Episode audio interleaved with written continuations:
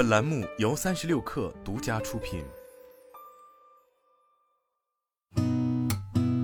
八点一刻，听互联网圈的新鲜事儿。今天是二零二三年八月二十三号，星期三，早上好，我是金盛。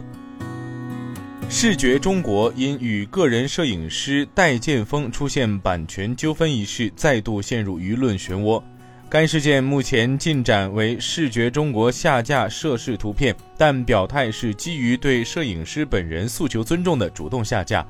视觉中国相关负责人在接受采访时表示，考虑到目前的市场环境，视觉中国未来将在业务上做出一定调整，比如终止版权保护委托代理业务及本次版权争议事件所涉及到的业务。从小米内部知情人士处了解到，今年小米汽车一级和二级的电池供应商已经敲定中创新航和宁德时代作为现阶段的电池供应商。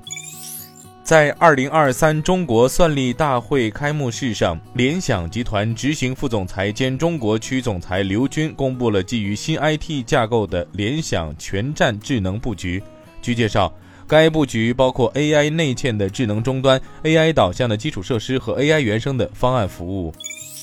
全国铁路暑运客流持续保持高位运行，七月一号至八月二十一号已累计发送旅客七点零一亿人次。其中，八月十九号发送旅客一千五百六十八点六万人次，再次刷新暑运单日旅客发送量历史新高。全国铁路日均开行旅客列车达一万零四百四十四列，较二零一九年同期增长百分之十五点八。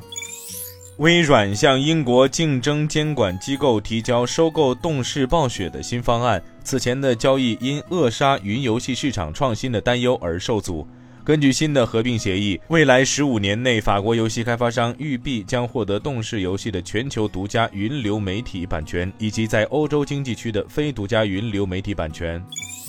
速卖通 AliExpress 联合菜鸟国际快递全面升级了中东区域的跨境物流服务，帮助商家加速履约时效。试运行一个月以来，速卖通 AliExpress 中东区域订单量环比大涨百分之四十。华尔街分析师 Robert Castellano 计算称，台积电每个芯片产生的 CoWoS 收入为七百二十二点八五美元。台积电为英伟达代工 H 一百时，平均每颗芯片能赚取近九百美元。今天咱们就先聊到这儿，我是金盛，八点一刻，咱们明天见。